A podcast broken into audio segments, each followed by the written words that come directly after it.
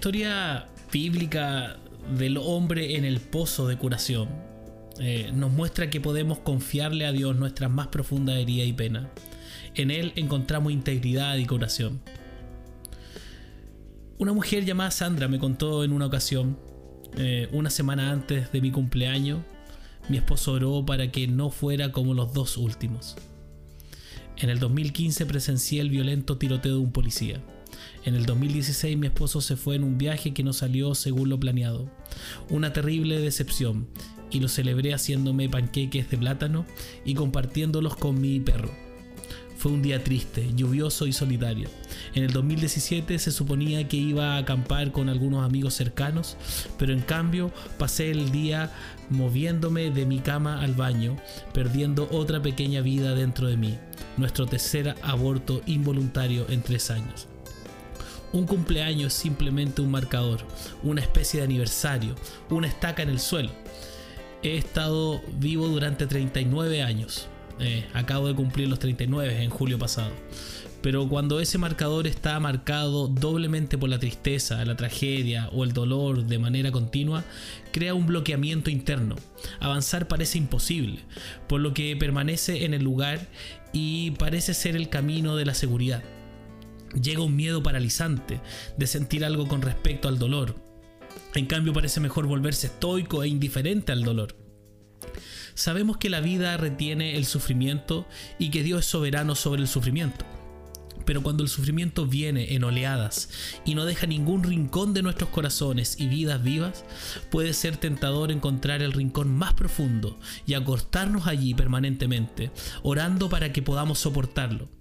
Sin embargo, la Biblia no guarda silencio sobre este bloqueamiento interno, ni ofrece demandas demasiado insuperables para los quebrantados. Sandra continuó diciéndome, en la mañana después de mi cumpleaños este año, mi esposo me leyó Juan 5, del versículo 2 al 9, la narración de otra persona que justamente también en su año 38, y este era otro hombre que también esperaba la integridad, mientras veía a otros recibir lo que deseaban. Esto dice Juan 5.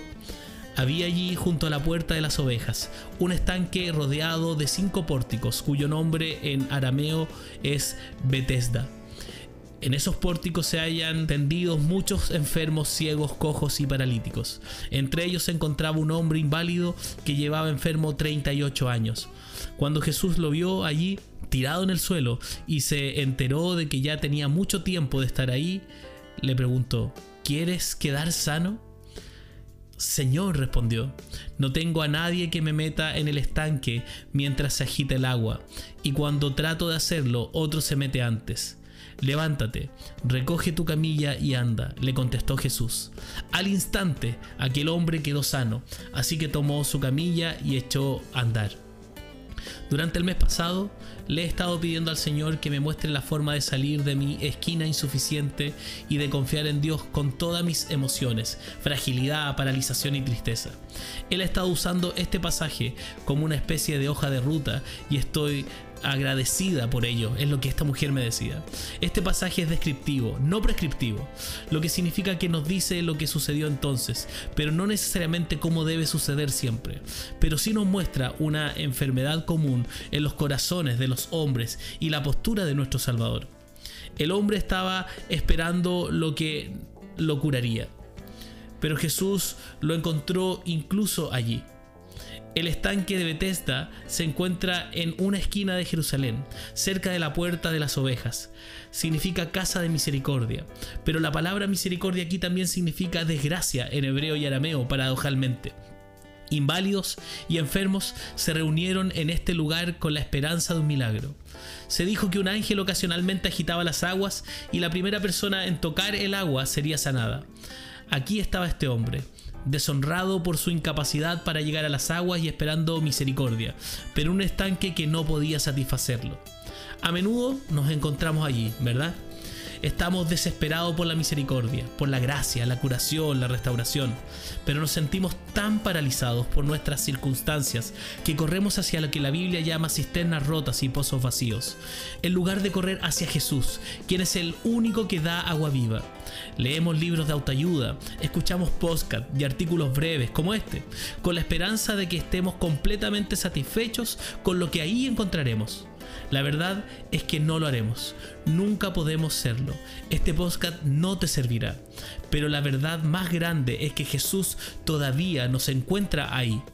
En medio de cisternas rotas, en medio de pozos vacíos, historias supersticiosas sobre ángeles y aguas agitadas, Jesús nos encuentra allí en nuestra desgracia y en nuestra búsqueda de un lugar de misericordia. Con esfuerzos imperfectos, Jesús está ahí.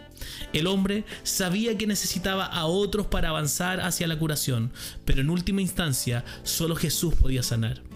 Señor, no tengo quien me meta en el estanque cuando se agita el agua, dijo el hombre.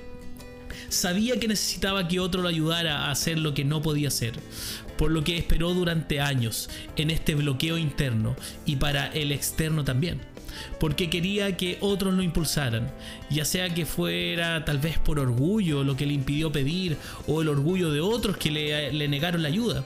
Todos podemos ver vestigios de nuestro propio pecado aquí. No podemos entrar en la totalidad del cuerpo, la mente, porque no podemos confiar en los demás para que nos ayuden en el camino. Sin embargo, todavía necesitamos a los demás. Este hombre era completamente dependiente de las personas, y sin embargo, las personas a su alrededor no eran confiables, y aún así él esperaba todavía con ganas, todavía con dolor, todavía probablemente preguntándose, todavía tan desesperado por la curación, se sometió a aquello que no podía curarlo o brindarle la curación completa que necesitaba. Pero Jesús lo encontró allí. Los que estamos rotos, que somos todos, necesitamos posicionarnos alrededor de los demás, tan rotos y poco confiables como nosotros. Necesitamos estar dispuestos a decir, no puedo caminar por este camino yo mismo, necesito la ayuda de Dios y la iglesia para llevarme allí. Lo que salvó a este hombre es que estaba en el camino de Dios, en carne al posicionarse entre otros humanos imperfectos, deshonrados y débiles. El hombre se sintió apartado, marginado y retenido, pero Jesús reemplazó todo lo que lo detuvo. El hombre terminó diciéndole a Jesús, entre tanto que yo voy, otro desciende antes que yo. En rara ocasión, parecía que este hombre lograba acercarse a los bordes del estanque, pero otro se ponía delante de él para recibir la bendición. Como la tradición era solo la primera persona en tocar las aguas, el hombre retrocedió, abatido y decepcionado nuevamente, paralizado por su creencia de que la curación era imposible una vez más. Otros serían los sanados, otros obtendrían lo que él quería. Otros experimentarían restauración, pero él nunca lo haría. Cuando creemos que la restauración es para todos menos para nosotros, mantenemos nuestros ojos en el premio de la restauración y no en la existencia de Jesús. La totalidad parece esquiva, fuera de nuestro alcance, y sin embargo Jesús, al visitar este lugar húmedo, plagado de enfermedades y en desgracia, ofrece misericordia al hombre que no puede apartar los ojos del estanque, que no logra darle restauración, a las personas que no lo ayudan y a las sensaciones de rechazo dentro de él. Jesús lo encontró allí. Jesús lo encontró en la cisterna rota y en el pozo vacío. Solo Jesús podría ayudarlo entre personas imperfectas. Jesús reemplazó la marginación del hombre. Él sanó. Jesús lo restauró. Necesitamos estar dispuestos a decir, no puedo caminar por este camino yo mismo. Necesito la ayuda de Dios. Necesito la ayuda de una comunidad que es la iglesia para llevarme allí.